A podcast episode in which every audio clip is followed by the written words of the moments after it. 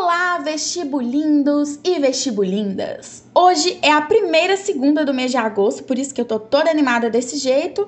Então, vamos iniciar o mês com muita vibração positiva fome de conhecimento, aquilo tudo, gente.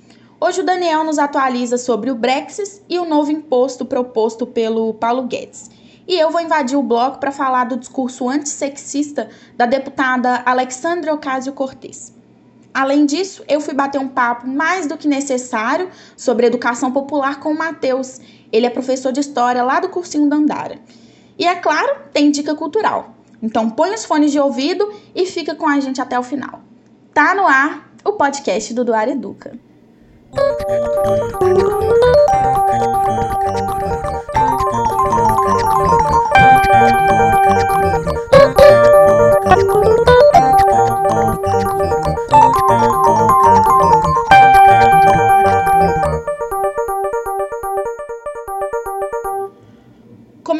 Com um dos destaques internacional da semana, a deputada Alexandra Ocasio-Cortez, representante democrata da cidade de Nova York, fez um discurso no Congresso que está sendo chamado pela grande mídia de poderoso discurso feminista.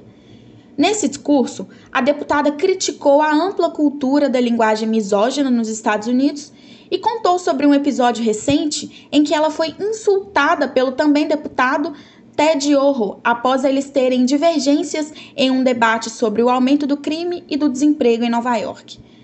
A congressista também expôs que, além de Ted, outros membros do Partido Republicano fizeram comentários desagradáveis sobre ela e que até o presidente Donald Trump os incentivou a agredi-la verbalmente. Pois é, gente.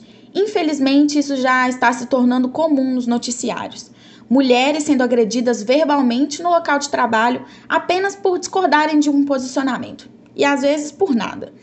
Aqui no Brasil, nós já tivemos muito caso, muitos casos como esse. Eu não preciso nem citar, né? É, o deputado Ted Orr justificou o comportamento dele, falando que o debate foi muito intenso e acalorado.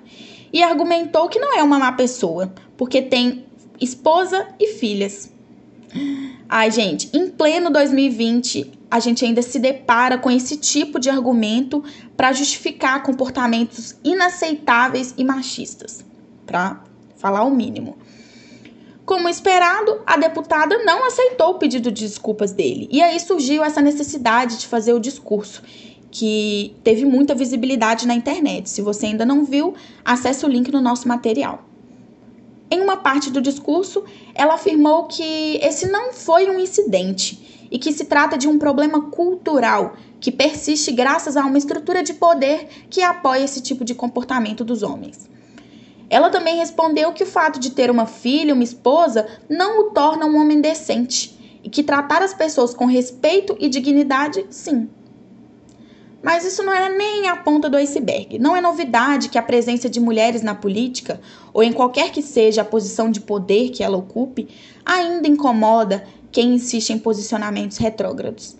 Mas mesmo que eles insistam, episódios como esse só nos mostram que todo o tempo em que os homens lideraram sem competição feminina acabou que não fez muito bem para a cabeça deles. Já que em um debate sobre o crime e aumento do desemprego, o que mais incomoda é a pessoa que fala e não o problema em si. Estranho, né? Bom, o fato é que nunca mais eles terão o conforto do nosso silêncio. E vamos ver quanto tempo vai levar até que os homens se adequem a essa nova realidade, né? Não tão nova assim, aonde mulheres fazem política, discordam e se posicionam. Tudo isso sem precisar insultar o oponente. É com você, Daniel. Fala, turma do Duário Educa, tudo bem? Eu sou Daniel, professor lá da Vila Pantaporã, e sou aquele que seleciona as informações que foram relevantes na semana. Tudo isso com o intuito de auxiliar a todas e a todos na preparação. Vocês tiveram a primeira notícia na voz da sempre competente Bela e eu continuarei a partir daqui. Não custa lembrar que esse podcast é uma construção coletiva e a participação dos alunos é super importante. Vamos lá, pessoal, compartilhem, comentem, critiquem. O importante é a interação. Gente, a segunda notícia do dia envolve a questão do Brexit. Você domina esse conceito? Venho trazendo ao longo desse podcast notícias que envolvem esse nomezinho esquisito. Brexit. Está na hora de saber mais a fundo sobre o tema. Brexit, então, nada mais é do que a saída do Reino Unido da União Europeia. É, Brexit é a junção das palavras British, que é britânico, que vem do Reino Unido, mais exit, que é a saída. Em um dos episódios passados, eu lembrei a vocês que a Inglaterra é diferente do Reino Unido. É um pouco confuso, mas eu relembro e esclareço para vocês. É que o Reino Unido é a reunião de Inglaterra, Escócia, Irlanda do Norte e País de Gales. Está lembrado?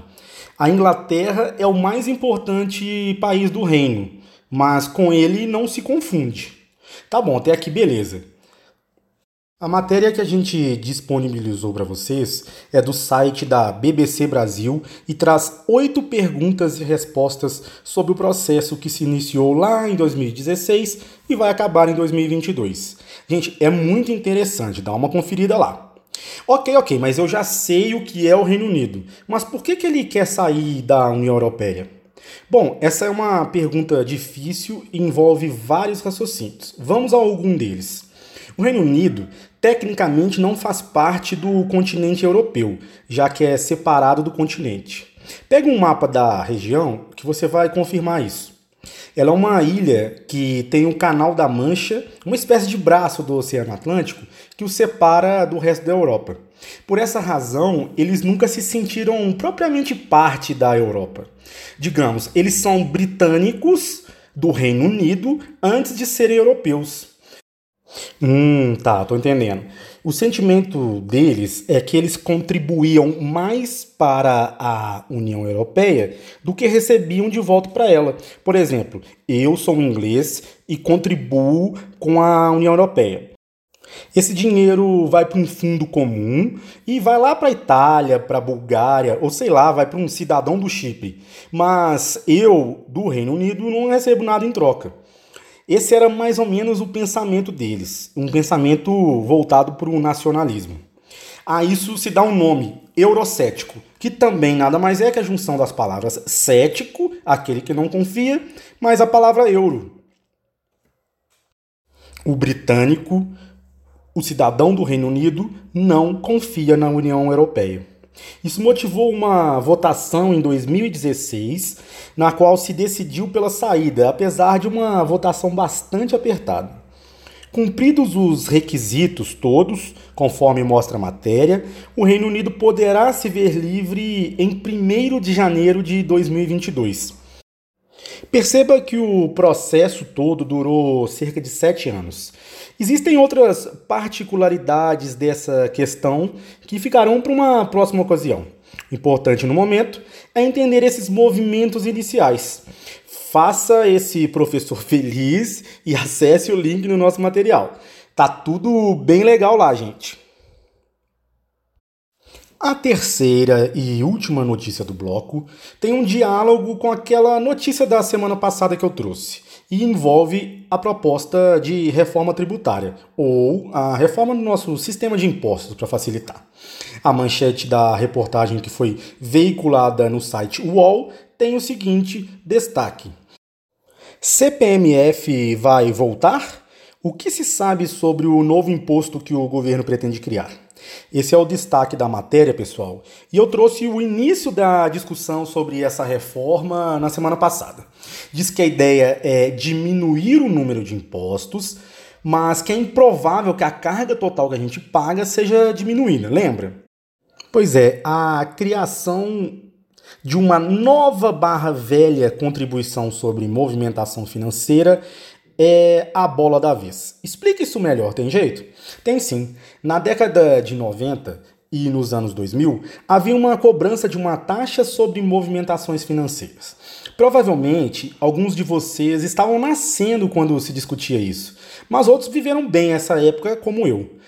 Se você desse um cheque, por exemplo, um cheque. Gente, vocês aí com 20 anos mais ou menos, vocês sabem o que é um cheque, vocês já pegaram um cheque. Pois é, eu tô ficando velho mesmo. Mas se você fizesse, por exemplo, uma transferência no banco, pagasse uma compra no débito ou no crédito, você pagaria uma certa quantia a título de CPMF.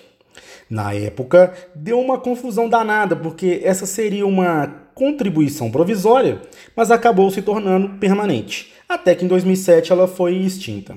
Conforme se verifica lá na matéria, olha lá pessoal, dá uma lida. A ideia do ministro Paulo Guedes é acabar com o imposto que é pago na folha de pagamento e assim facilitar a contratação de novos trabalhadores, mas tem que fazer uma cobrança de um novo imposto pelo outro lado, que ele jura que não se parece com a antiga CPMF. Mas, de acordo com Rodrigo Maia, presidente da Câmara dos Deputados, essa proposta dessa nova CPMF ou desse novo imposto sobre movimentações financeiras não deverá ser aprovada lá na Câmara dos Deputados.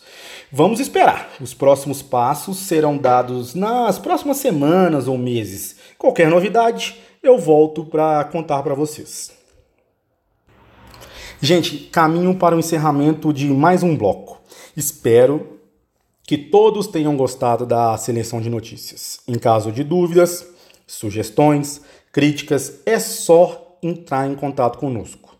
Bem, fico por aqui, desejando uma ótima semana, mas antes deixo vocês com a música Imposto do cantor brasileiro Djavan. Um abraço e até mais. Tchau, pessoal. IPVA, IPTU, CPMF Forever. É tanto imposto que eu já nem sei. ISS, ICMS, PIS e COFINS pra nada. Integração social, aonde só se for no carnaval. Eles nem tchum, mas tu paga tudo. São eles os senhores da vez.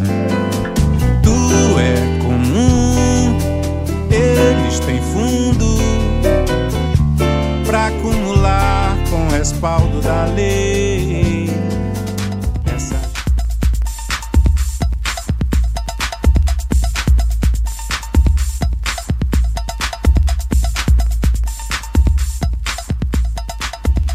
Desde a nossa primeira edição, vocês vêm contando pra gente sobre como ficou a rotina de estudos e quais estão sendo as principais dificuldades. E é claro, não perguntamos sobre isso em todas essas edições à toa, porque aqui a gente não dá laço sem nó.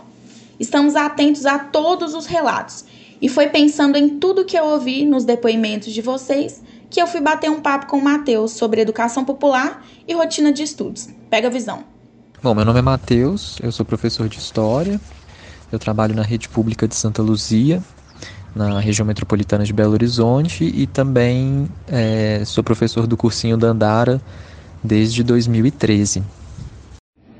Eu sou Isabela, eu fui aluna do Duar Educa em 2018 e agora eu tô na universidade, consegui é, passar no Enem graças a todos os professores e ao trabalho do Duar Educa e eu tô estudando jornalismo pela PUC Minas. Isabela, é, antes de qualquer coisa, eu queria dizer que é muito bonito te ouvir, porque porque é sobre isso, né? Assim, você como uma ex-estudante de um cursinho popular, né?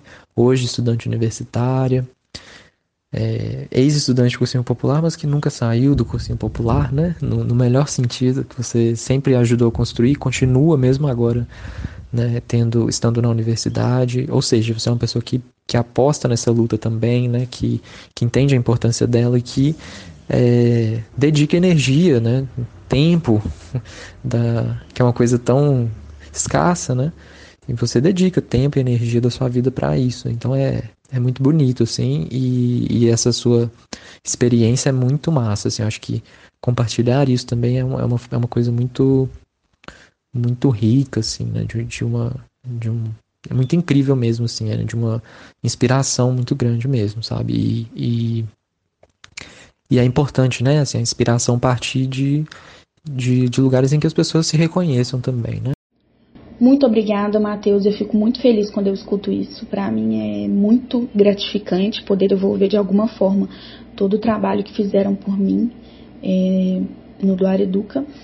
E a luta, né, é, pela democratização da informação e dos espaços acadêmicos sempre foi uma luta da qual eu fiz parte e eu fico muito satisfeita por estar podendo fazer alguma coisa na prática, né, para mudar esse cenário.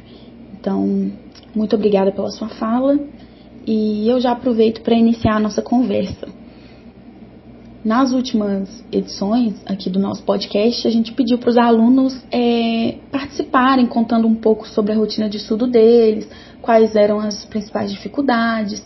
E eu ouvi muito sobre dificuldade de concentração, e, mas eu também ouvi sobre coisas externas, né? Que são coisas que fazem parte da realidade de pessoas periféricas e muito, muito dos depoimentos me tocaram, porque são coisas das quais eu ainda passo, mesmo estando na universidade, né? Eu também estou tendo que estudar é, em casa. Então, barulho externo, é, às vezes o espaço não comporta é, todas as pessoas, às vezes as pessoas não entendem muito bem por que a gente precisa desse momento. Então, é, eu queria conversar com vocês sobre isso, né? Queria saber como tá lá no Dandara, como vocês estão lidando com isso e quais estão sendo as principais dificuldades, né? Tanto para você quanto para eles. A situação é essa que você imagina, né? A gente está dando aula online e aí isso por si só já é um processo excludente, né? Porque muitos estudantes é, ou não têm não tem, ou não tem celular, ou não tem internet, ou tem um celular com uma memória ruim, ou tem uma internet que não tem uma banda muito boa, isso dificulta o acesso a, a arquivos, né? enfim, a, aos materiais de estudo e tal. E, bom, convenhamos que o celular não é uma boa ferramenta de estudo, né? Porque é, um, é um, uma telinha pequenininha que você tem que ficar encurvado olhando para ela, extremamente desconfortável. Então, assim, o ideal seria que, é, que, que, essas aulas, né? Que, que, que o acesso a essas aulas fosse, fosse feito por um computador. Mas essa não é a realidade dos nossos estudantes. Além do que, tem essas outras coisas que você disse, né? Então, é, às vezes o estudante não tem um espaço na casa separado para estudar, que seja separado dos outros cômodos, que seja separado de outras pessoas. É, muitas vezes essas pessoas que vivem né, na mesma casa não respeitam o horário do estudo. É, às vezes por não botar fé mesmo né, no, naquele, no estudo, como se não fosse importante, e às vezes por necessidade mesmo, de não ter como dividir. Né, e, e enfim, às vezes precisa, o estudante precisa é, participar das tarefas domésticas, principalmente quando são estudantes mulheres, né? que ficam muitas vezes são colocadas como as responsáveis por essas tarefas e, e tudo isso dificulta o estabelecimento de uma rotina de estudo, né? É, além de coisas que já são anteriores à pandemia, né? Como, por exemplo, o sentimento de que a universidade não é para para esses para esses estudantes, né? Muitas vezes há esse, sentimento assim de, de, não enxergar a universidade como um lugar que eles podem ocupar, como uma coisa muito distante, fora da realidade deles, né? E que é, muitas vezes eles não se enxergam como, como parte daquilo, né? E isso agora é só intensificado, né? É, nessa nesse momento assim de um, um descaso absoluto do governo, né, com esses estudantes, co colocando como se esses estudantes tivessem as mesmas condições de estudo do, de, do que estudantes de escolas particulares, de cursinhos particulares, né? E, enfim, então é um descaso muito grande que, aqui, que leva a uma responsabilização desses estudantes, né, pelo... É, por eles não conseguirem estudar, né? Como se fosse culpa deles, assim, né? E a gente sabe que não é bem isso. E diante desse cenário, o que, que a gente tem feito enquanto cursinho, né? A gente está tentando manter o mínimo para que esses estudantes, os estudantes que conseguem, diante de todas essas adversidades, de tudo isso, que tem às vezes uma internet boa, com um celular ali, ou às vezes até um notebook, é, e os que estão, enfim, que não desistiram, né? Os que estão dando conta, que pelo menos eles tenham acesso a um material explicativo das matérias, dos conteúdos que vão cair no Enem. Mas aí, assim, Isabela, isso para mim é, tá muito distante de educação popular, viu? Eu falo isso com certo pesar, assim. Porque educação popular é olho no olho, sabe? Educação popular não é só a gente dar aula para pessoas de periferia. Não, não é só isso, sabe? É, aliás, não é disso que se trata mesmo, assim, não, não é isso. A educação popular é quando a gente consegue, através do processo educativo, né, fazer com que as pessoas entendam que elas são sujeitos, né, sujeitos da própria vida, sujeitos da própria história e sujeitos de transformação da sociedade. Então, assim, é um processo de emancipação, não só individual, mas coletivo. Né? A, a, educação popular, ela necessariamente ela é crítica, ela desperta é, coletivamente, entendendo que todo mundo envolvido ali é, tem algo a oferecer, tem algo a ensinar, né? tanto estudantes como professores têm, têm saberes específicos que podem ser trocados ali e que podem construir algo novo a partir daquilo. Então, partindo disso tudo, né, é, a educação popular ela é crítica, né? ela, ela, ela é uma educação que, que, que contesta a realidade, sabe? Que não aceita essa sociedade que explora as pessoas, né? É, essa sociedade capitalista que explora tanto as, tanto as pessoas, tanto o nosso trabalho. Né? A gente tem que viver para trabalhar né, nessa sociedade. É uma sociedade estruturalmente racista e patriarcal. Então, a educação popular é um processo de crítica de todas essas estruturas de exploração e de opressão. Se a educação popular não faz isso, para mim, ela não é educação popular. Agora, como que a gente faz isso nessa situação que a gente está vivendo, sabe? É, como que a gente faz isso sem olho no olho, sem estar junto das pessoas, sem poder dialogar, sem poder pensar coletivamente em saídas para essas situações, para situações mais de, de adversidade mesmo, sem pensar coletivamente né, em, em como contestar é, é, é o, que, o que a gente está vivendo, sabe? Então, assim, é, eu, eu acho que o que a gente está fazendo é, é uma coisa, é o que a gente dá conta de fazer no momento, sabe? Mas está um pouco distante do que é, é, o processo de educação popular mesmo, assim, sabe? Por conta dessas, não é por culpa nossa, não é por culpa dos estudantes, não é por culpa do, do cursinho, não é, é por uma conjuntura mesmo que que dificulta muito isso, porque a gente não pode se ver, a gente não pode se encontrar, a gente não consegue se comunicar com facilidade, né? Se, se, pelo menos a gente pudesse se comunicar, né? Mas a gente não consegue se comunicar por conta dessas limitações materiais, né? E assim, eu tô falando tudo isso porque eu acho que não dá pra gente conversar sobre dicas de estudo, é, rotinas de estudo, né? Sem a gente colocar toda essa estrutura, sabe? Para não correr o risco de naturalizar, inclusive, tudo isso, sabe? Para não correr o risco de, de da gente falar assim, ó, oh, pois é, mas a, é, a pandemia está aí, o Enem já está marcado e agora cada um tem que se organizar e pronto, acabou. Porque isso pode gerar uma frustração absurda, né, nos estudantes, porque, enfim, por conta de todas essas questões que a gente falou, né, que muitas vezes impedem ou dificultam muito o estabelecimento de uma rotina, né?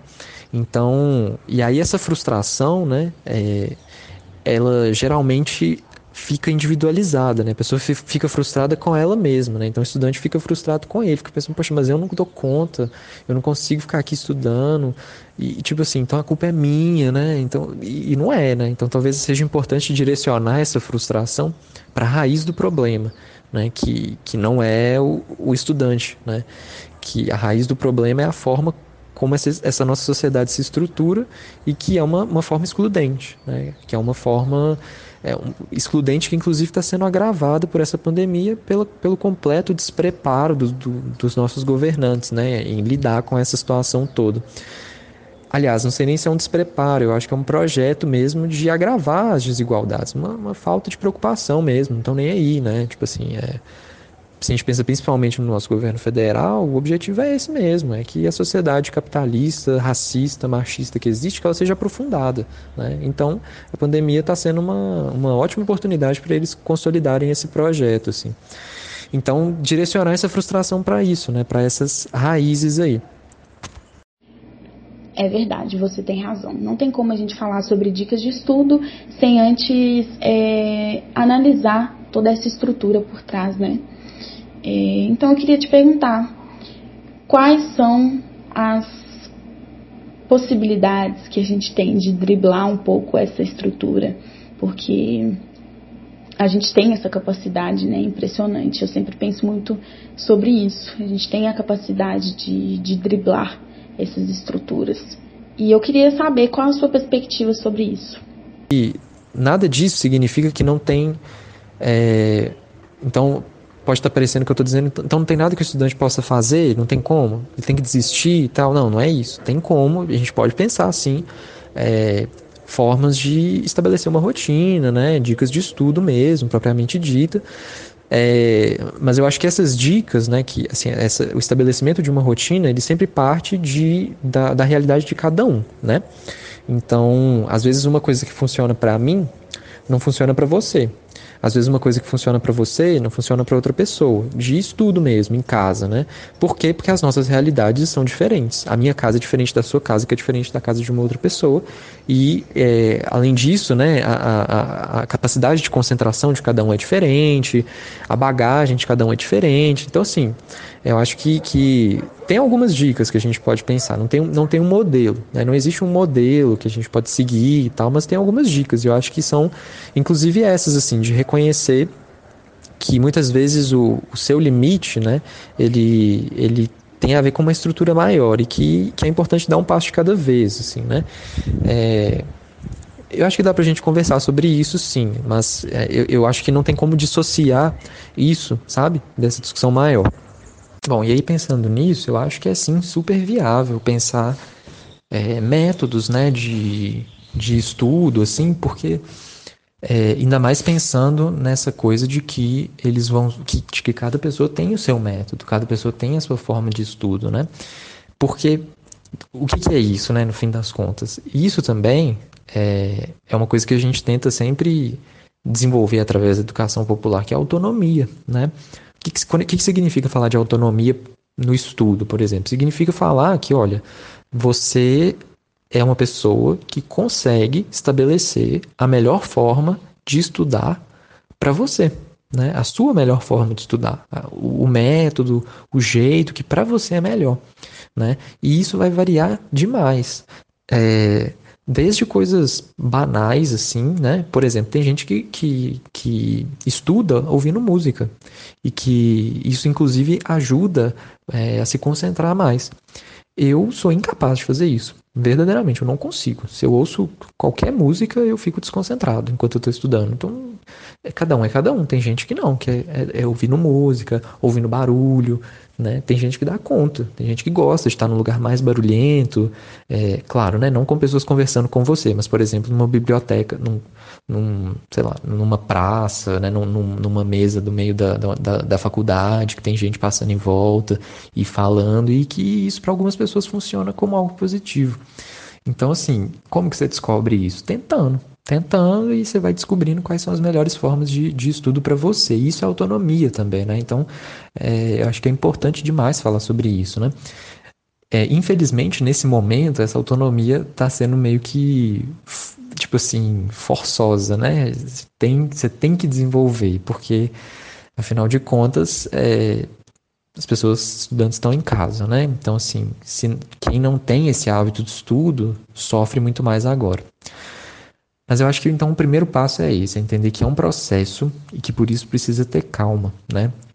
Entender que talvez um método que eu tente esse mês não funcione, então respirar fundo, ter paciência e tentar de novo no mês que vem um outro, né? De uma outra forma e tal.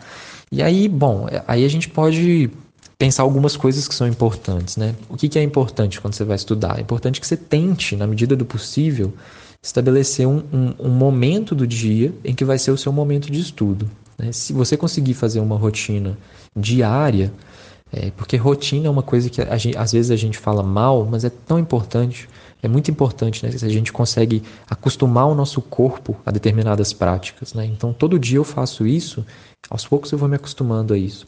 Isso é bom, né? Então, se todo dia eu, por exemplo, estabeleci que eu vou estudar de manhã, eu, eu, eu consigo fazer isso, né? Eu estou em casa, eu não estou não tô trabalhando, então eu consigo de manhã estudar, massa. Vou tentar então todos os dias acordar no mesmo horário, sentar e estudar nesse horário, né? Então eu vou estudar, sei lá, é, de 8 a meio-dia, maravilha. Então, se eu conseguir fazer isso todos os dias, Perfeito. Então tentar estabelecer o, o, momento assim em que vai estudar, isso é uma coisa importante, né?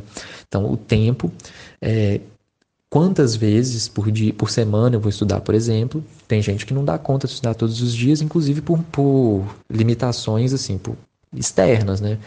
é, de trabalho, de, de outras tarefas. Então, então, assim, isso tudo tem que ser muito realista, né? Na, na sua realidade, você dá conta de fazer, de estudar quanto. E, e lembrando também que não é para ficar tão acomodado, não, que, que isso infelizmente vai envolver alguns sacrifícios, assim, né? Que, tipo, que a gente vai, como é um hábito, é uma coisa chata, uma coisa é, que muitas vezes a gente não gosta de fazer, nós vamos ter que abrir mão de algumas coisas que a gente gosta de fazer. Então, né? Isso também é necessário, sim. É, e, e, enfim, então isso é uma coisa, pensar o tempo, né? É, quanto tempo por dia dá conta de, de, de estudar, estabelecer um cronograma diário, mensal, se possível, se possível com a ajuda dos professores também. Então, tipo assim, os professores passem é, quais são os, os, os, temas a serem estudados durante o mês, né? Assim, por cada matéria, isso é uma coisa que pode ajudar muito. E aí cada estudante coloca de acordo com a sua capacidade, de acordo com o seu tempo disponível, né? Nunca se medindo pela régua dos outros, né? Nunca comparando o que eu dou conta de acordo com o que meu amigo dá conta, porque nós somos diferentes, né? Não só ainda que a gente esteja na mesma condição social, que a gente esteja com a mesma rotina, assim, nós somos pessoas diferentes, né? Então, é, enfim, nós temos formas de pensar diferentes, então não dá para comparar, né? Bom, então, quando a gente entende que não tem um método de estudo que vai ser que vai encaixar perfeitamente na vida de todo mundo, que vai ser é, igualmente bom para todo mundo, entendendo que cada pessoa tem a sua própria, a sua própria forma de estudar, tem as suas, as suas especificidades, tem as suas, inclusive, particularidades no momento mesmo da vida, que às vezes permitem um tipo de, de estudo e não outro, né? Quando a gente entende tudo isso, a gente pode sim pensar em algumas, em algumas dicas gerais, né? Que são importantes de se levar em consideração quando a gente está querendo organizar o estudo, né? É, e eu acho que antes de uma dica prática, assim, é muito importante a gente ter em mente que estudar é um hábito, né? Não é uma coisa natural. Às vezes a gente, a gente pensa que é natural e que quem dá conta de estudar, né, que quem estuda muito, aquela, ou que a gente acha que estuda muito, né, é, que aquela pessoa ela nasceu daquele jeito. Ela é assim e se eu não, não dou conta é porque eu não sou assim. E não, essas coisas não são naturais, né? Estudar não é uma coisa natural, é um hábito. E todo hábito que a gente tem, seja ele bom ou ruim, ele vai sendo construído aos pouquinhos. Bom, a gente está falando de rotina, é fazer a mesma coisa todos os dias, né? Então, é sentar no mesmo lugar, no mesmo horário, durante o mesmo período de tempo para estudar, né? Então, de preferência, é importante encontrar um lugar dentro de casa. Nós estamos falando de estudo, rotina de estudo na quarentena, né? Então é agora é dentro de casa. Então, um lugar dentro de casa que você consiga ficar sentado, né, para estudar. Estudar deitado não é uma coisa muito boa, porque é meio caminho andado para você dar aquela cochilada. Então, o ideal é sentar, né? Ficar sentado. É, de preferência num lugar que tenha menos distrações, o mínimo de distração possível, tá? Dentro das suas possibilidades. E aí, depois disso, é importante tentar colocar um horário que é o horário que dá para você estudar todos os dias. Se não tiver como no, você estudar sempre naquele horário, tudo bem, mas tenta o máximo que você dá conta dentro das suas possibilidades, né? Encontrar um horário do dia que seja o horário de estudo. Então, todos os dias eu vou, então, sete horas da noite, eu vou sentar naquele lugar ali na minha casa que tem o mínimo de distração possível e eu vou estudar durante três horas e meia. Perfeito, é isso. Então já começamos estabelecendo a rotina, né?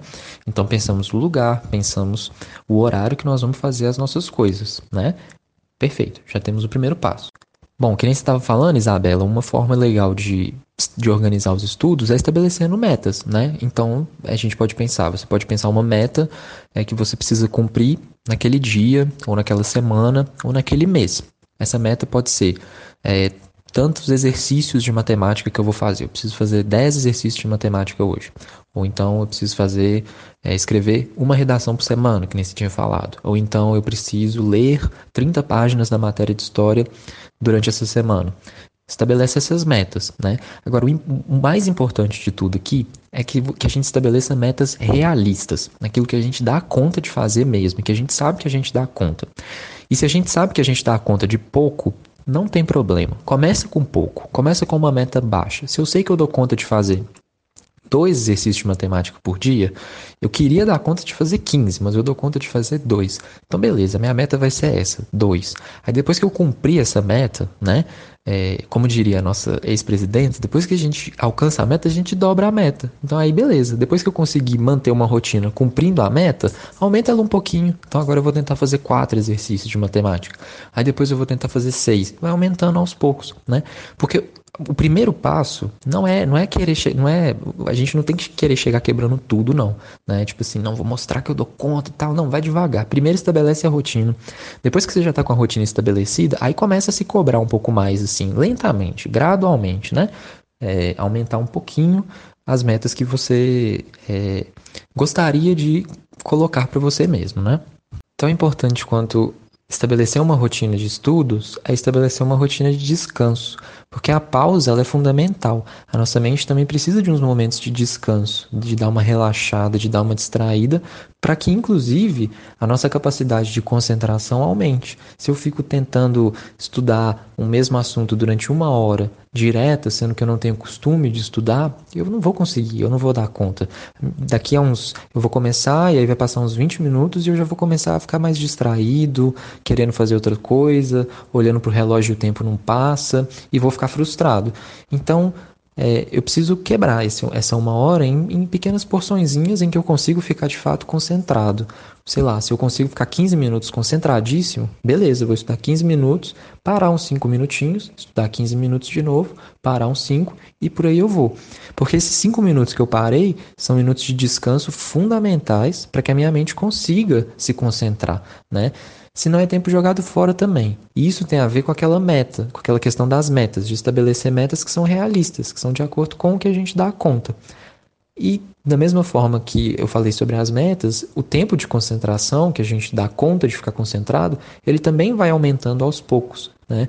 É, porque a gente vai, vai se tornando mais fácil, porque vira um hábito, a gente entende o nosso limite, o que, que o nosso corpo dá conta, e a gente vai acostumando o nosso corpo a aumentar um pouquinho mais. E aí, depois de um tempo, a gente consegue ficar concentrado durante mais tempo.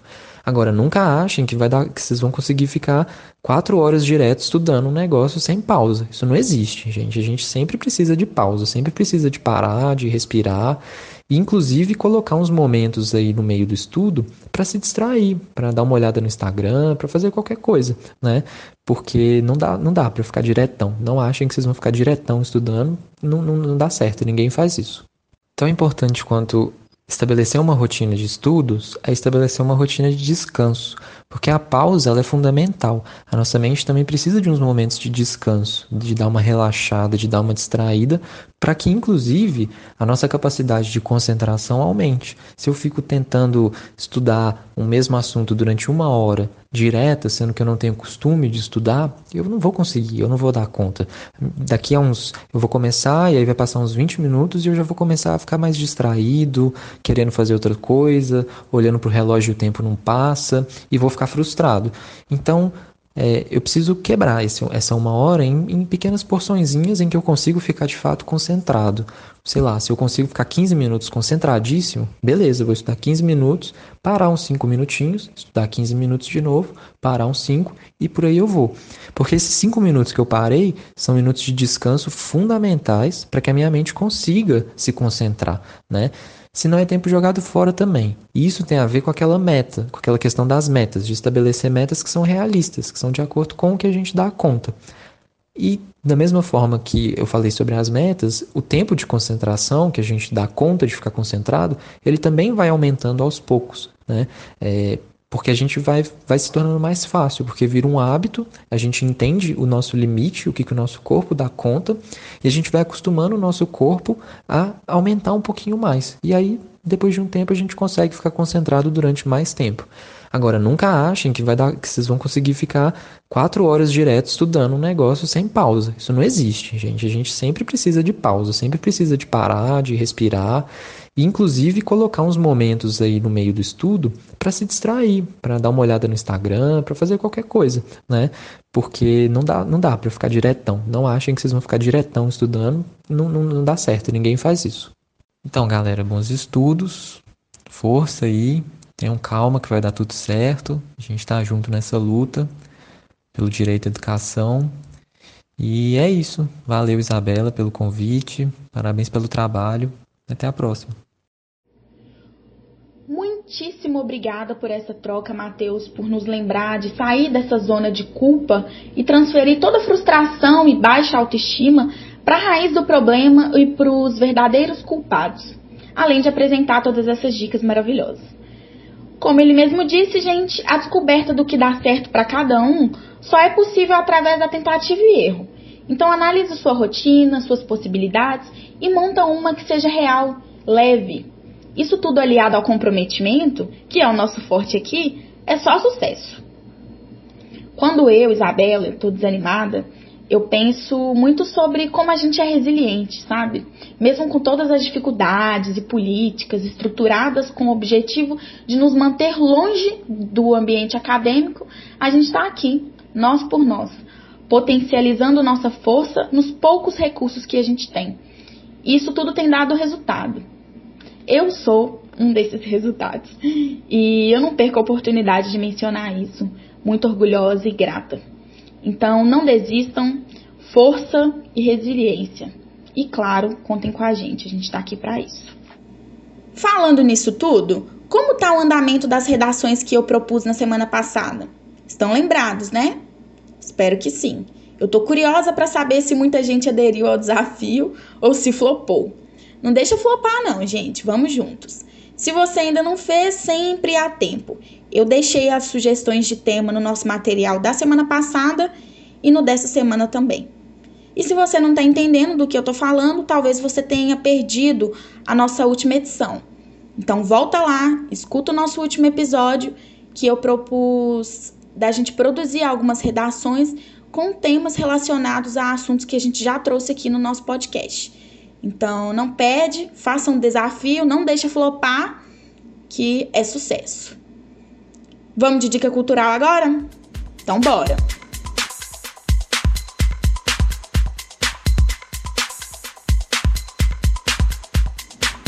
A dica cultural de hoje é a série perfeita da Netflix, Guerras do Brasil. Acredito eu que alguns de vocês já devem ter assistido e devem estar tá aí falando. Essa é perfeita mesmo. E para os que ainda não assistiram, Coloca o celular para carregar bem longe enquanto assiste para não correr o risco de se distrair. A série documental tem cinco episódios curtinhos e conta sobre os principais conflitos armados da história do Brasil. Ela detalha como o Brasil foi formado por séculos de conflito armado e expõe as consequências disso tudo nos dias atuais. Eu nem vou falar muito porque acho que só isso já despertou curiosidade de vocês, né? História do Brasil em uma série documental da Netflix? tudo de bom, né, gente? Preciso falar mais nada. Então assiste e comenta com a gente nos grupos de WhatsApp o que você achou. Eu achei incrível, melhor série da Netflix.